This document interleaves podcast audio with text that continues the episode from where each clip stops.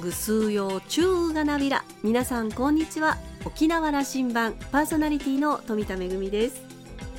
先日3回目のワクチン接種行ってまいりました。1回目と2回目も結構高熱が出て大変だったんですけれども3回目が一番しんどかったなと思います。1回目と2回目の時には接種してからだいたい24時間後ぐらいから調子が悪くなってきたので今回も同じかなと思って、えー、夕方に接種したので翌日の夕方からは熱が出るなと思ってでも午前中とかはね仕事を普通に入れてたんですよ。そしたらですねもう接種した夜ぐらいから結構もう熱が出始めて翌日の朝は全く布団から起き上がれないという状態になってですね、えー、ちょっと打ち合わせなんかは延期をしてもらったんですけれども、えー、これから3回目の接種という皆さん1回目と2回目と違う感じになるかもしれないので、えー、当日と翌日できるだけ余裕を持ったスケジュールにしておくということをお勧めいたします。さあ沖縄羅針盤今日も5時までお届けいたしますどうぞお付き合いください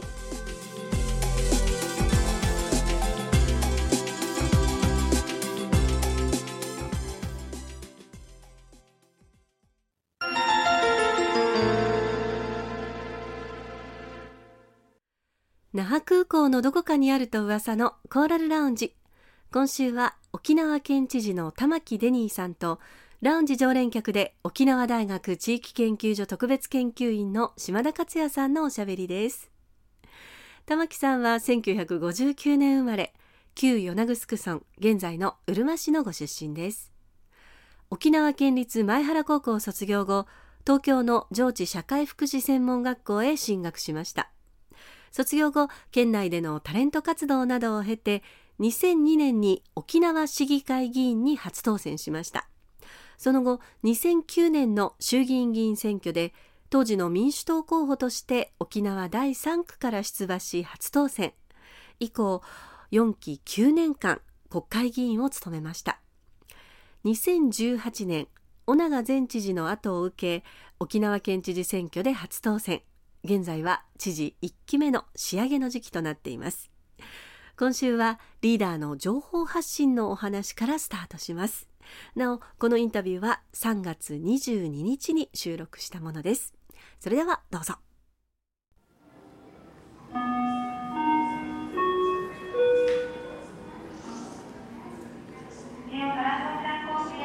いろんなことが起きるんですけどね、はい、えっとウクライナ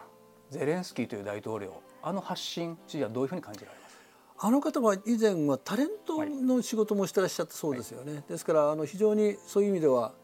この媒体の使い方がうまいというか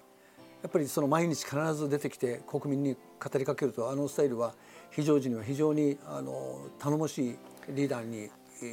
てるだろうなと思いますね。大変な非常時ですけどね。はい、あのその質問の意図は僕はデニー知事にもまあキャリア一緒じゃないですか。はい。そのその能力はもう完全にあの一緒だと思ってるので。はい。まあただ僕の場合はちょっと冬ななもんですから、うん、あんまりあのあのなんて言うんでしょう。いや街角からも発信なさるんじゃないかなと思ってそのうち。はい。あのやりたいんですけど、こうあの辺ちらちら見ながら。広報室が許してくれない。あのやりましょうよ。私がお手伝いしますんで。そしてやっぱりまあ DX と言ってますけども。彼はこの危機の時に世界中の国会にライブで登場して演説をするんですよね。うん、はいはい、こう大きく変わったと僕は思ってるんですけどね、うん、もうメディアの発信の仕方活用というところで。はい。あのまあ、それは国のそれぞれの体制の違いもあると思いますし、うん、あのロシアがやはりその力による現状変更を、あの強行したということについてのあの世界各国の共通の怒りというものがあるはずですからそこは自国民にもその大統領の主張をぜひ伝えてだから我々はあの世界で連帯しなければいけないというようなことを呼びかける側と受け取れる側がちょうど考え方が一致してるんだろうというように思いますね。あれだけ軍事力のパワーが違う中でですよ、はい、うん、トップリーダーの発信がもうこれはやっぱかなりそれがエネルギーになっているというのはそうでしょうね。そうですね。はい。うん、それにしても、うん、21世紀になって2022年の今日に至ってヨーロッパでああいう戦争が起きるなんていうことはまあ我々地上戦を経験した沖縄県民としてはどんなことをお感じになりますか、まあ、あのウクライナの映像を見てるとやはりそのこれが戦争の現実なんだということを本当にもう胸が痛くなるほど感じさせられてしまいますよね。で我々は77年前に、えー、戦争が終わって二度と、えー、県民を戦火にさらさないと戦争しないさせないということをずっと私たちの先輩も声を強く発信していましたし当然この復帰してから50年間の間でもそのことについては世界情勢が混沌として移り変わっていく中にあっても沖縄からは常にその不戦の誓い絶対に戦争しちゃダメだということを発信し続けてきているわけですよね。しかし世界はやはり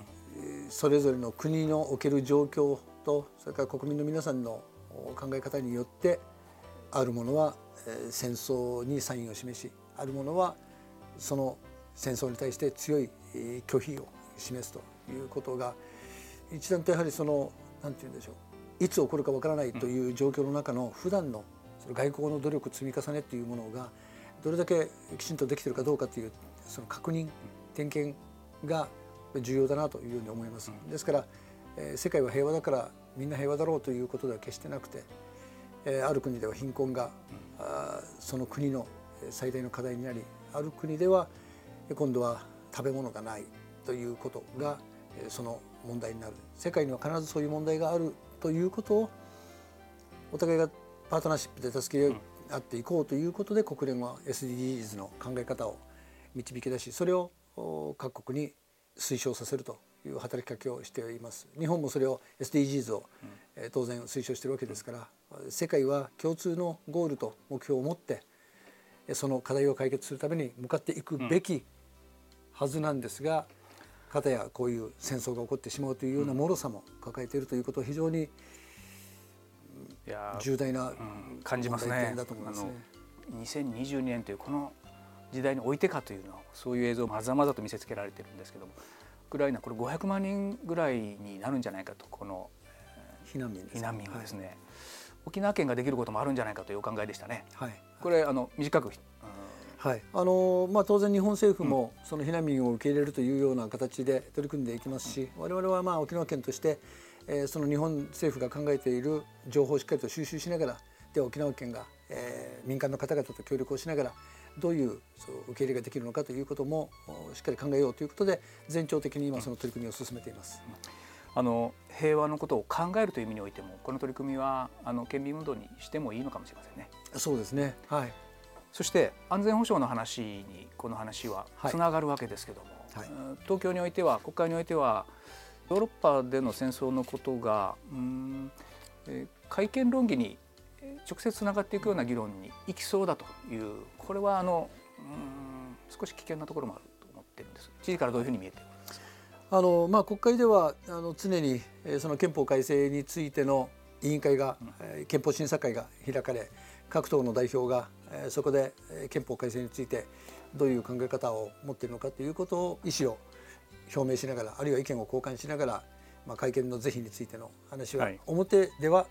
そうやって手続きとしてはまあ行われてはいるんです、ね、はい、ところが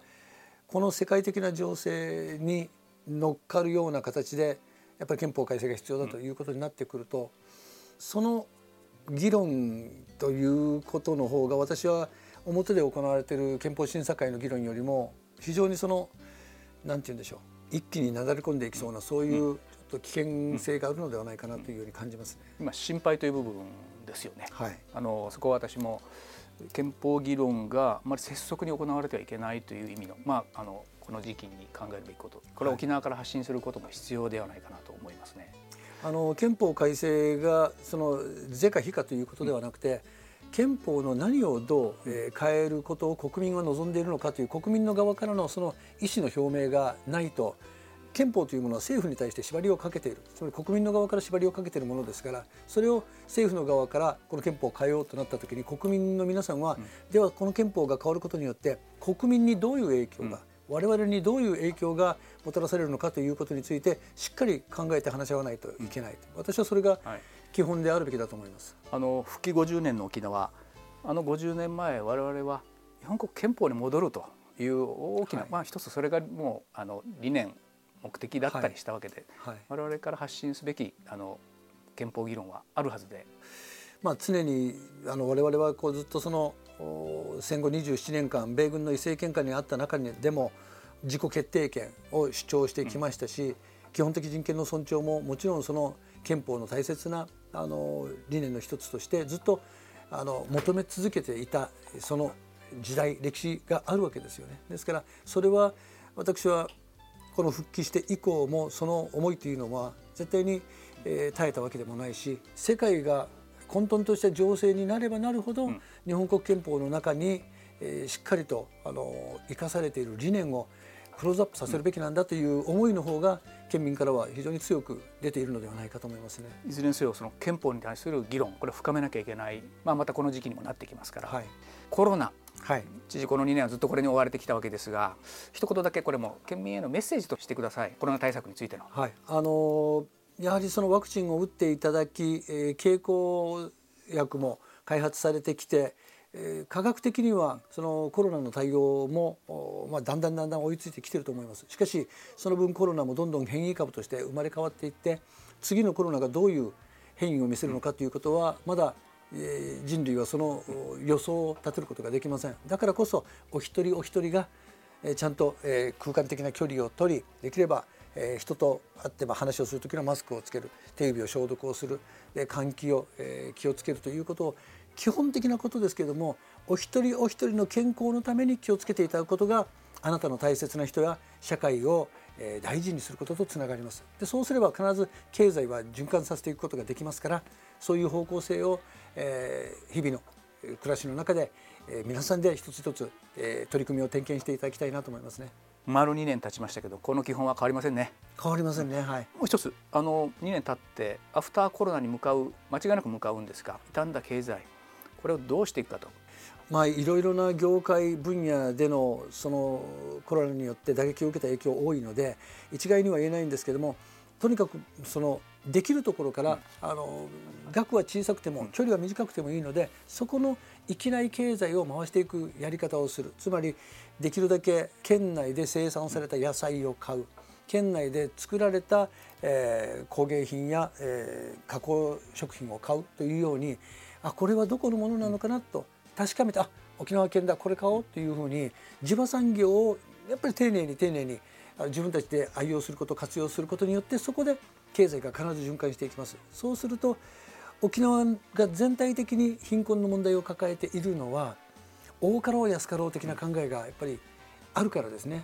給料がそんなに上がらない。だから安いものを買う。安いものを作らなければ売れない。そうすると付加価値が高まらないという、負のスパイラルがずっと続いてるわけなんですよ。それをこのコロナから少し見方を変えて私は沖縄で採れたものを使いたい。沖縄で作られたものを使いたいという考え方に変わっていっていただければおそらくそこで作るための技術もそこで雇用するための人々も必要になってきますから、そこから経済の循環が生まれてくると私は考えています。循環型の経済社会を作ることがコロナ対策にもなってるんだと。そういうことこういう理解でいいですか、はい、これはその先に SDGs が待ってるんですな。そうですね、ね、はい、基本的に SDGs のあの17番目の目標パートナーシップは沖縄でいうところのゆいまーるですからその要素は沖縄はすでに持ってるわけですからそれにもう一度光を当てて皆さんでゆいまーるを作っていくということだと思います。復帰50年です。2022年、はい、あの課題と展望というふうに題したいと思うんですけども、はい、デニ県政3年半になりました、まあ、振り返っていただきながら課題と、まあ、成果こういう問いかけをさせてください。はい、あの本当に3年半、うん、3年7か月とにかく誰一人取り残さない沖縄らしい優しい社会を作りたい。新時代沖縄に向かって歩みたい。そして誇りある豊かさイデオロギーよりアイデンティティというそういう沖縄に合う沖縄県民にとって、えー、考え方がすんなりその分かりやすいという、そういう政策を掲げて一つ一つ、まあ、丁寧に、えー、進めさせていただきました。大きなものでいうと住民税非課税世帯の、えー、高校生中学生のバス通学費無料化。そして、えー、令和4年度からは今度はすでにもう高校生までの無料化している市町村もありありますけれども41市町村があの今までの就学前とか小学校卒業とか、この、え通院治療費の無償化の段階に差があったんですね。それを、え中学卒業までということで、えその41市町村すべてを医療費の窓口無料化に実現することができました。でそういうような取り組みも含めて例えば、えー、名護高校に中高一貫校桜中学校もできましたしそれから那覇にもあの特殊校ができて今度はそれをまた中部にも作ります。ですからそういうような形でまずは、まあ、自分のライフワークである福祉教育福祉などをしっかりと拡充しながらコロナ対策に取り組むそのためには医療の現場それから検査の現場検査の件数これを拡充し最初まあ2,000件ぐらいしかできないということだったんですけどもう2万3,000件まで検査数検査を受けることができる。そしてあのこれも先日の専門家会議でも提案があったんですがぜひ北部と八重山にも PCR 検査、えー、県民が受けられる検査所を作ってくれという要請もありましたのでそれもまた進めていこうと思ってます、そうすると県内どこにいても必ず PCR 検査が受けられるということになりますしまた無料 PCR 検査も継続する。で学校の子どもたちの PCR 検査も継続していくエッセンシャルワーカー特に医療や介護施設での従業員の方々、えー、エッセンシャルワーカーの方々そしてそこで入所している方も、えー、発生したらすぐ検査をやって、えー、確認することができる。そういうようにやはりウィズコロナアフターコロナという状況がこの2年間はもうそれを、えー、強いられてきたわけですからその前は首里城の火災そして豚熱の発生さらに近々では軽石の問題、はい、はい、もう全てもうそういういわゆる県民にとって、え、緊急事態の状況がずっと続いてまいりましたからこれからのアフターコロナはやはりその将来を見据えて、え、DX も推進していきながらこれだけの海を持っている我々ですので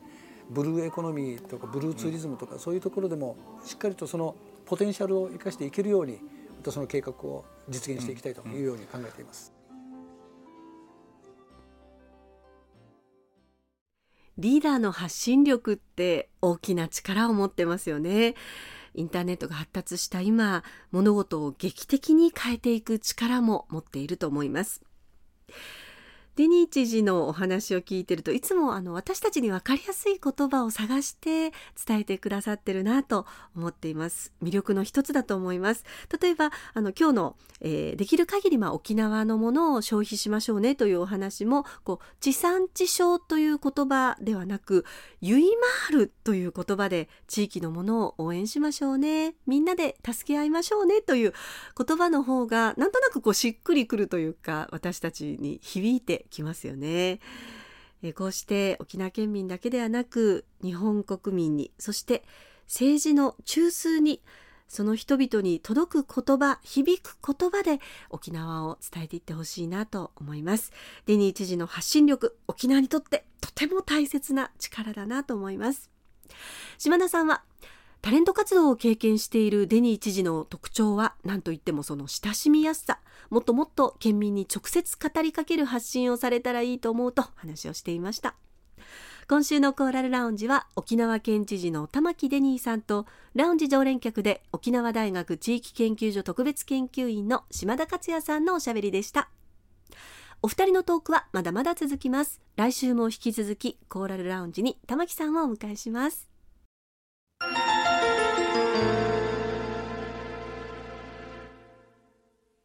めぐみのあしゃぎだよりのコーナーです。今日は国立劇場沖縄4月組踊り公演のご案内です。4月23日土曜日2時開演大劇場で行われます組踊り剣舞参戦の巻をご紹介します。子どもの教育には環境を選ぶことが大切であるという剣母参戦の逸話を組踊り化した世話物剣母参戦の巻。伝統組踊り保存会が平成15年に復曲をしまして国立劇場沖縄では平成24年に上演されて以来10年ぶりの上演となります、えー、上演機会の少ない貴重な作品ぜひお楽しみください。えー、今回は第1部第2部と分かれておりまして第2部でこの組踊りの上演があります。第1部は春らしい和歌集踊りをご紹介します。和歌集クティブシ和歌集勢四季くどち和歌集あぎくどちということで、えー、和歌集踊り4代春風の舞という爽やかなタイトルが付けられています。そして第2部が組踊り剣舞参戦の巻です。字幕表示がございますので安心してご覧いただけると思います。チケットはすでに発売されています、えー、国立劇場沖縄1階にありますチケットカウンターをはじめ県内各プレイガイドで発売しています。一般が3500円。友の会の会員の方は2800 800円。それから学割がありまして、え、大学生等が2000円高校生以下が1000円。障害者割が2800円。エコノミー席が1750円となっています、えー、上演機会の少ない組踊り剣舞参戦の巻。そして第1部では爽やかな春風の舞和歌集踊り4台お楽しみいただきます。ぜひお出かけください。めぐみのあしゃぎだよりのコーナーでした。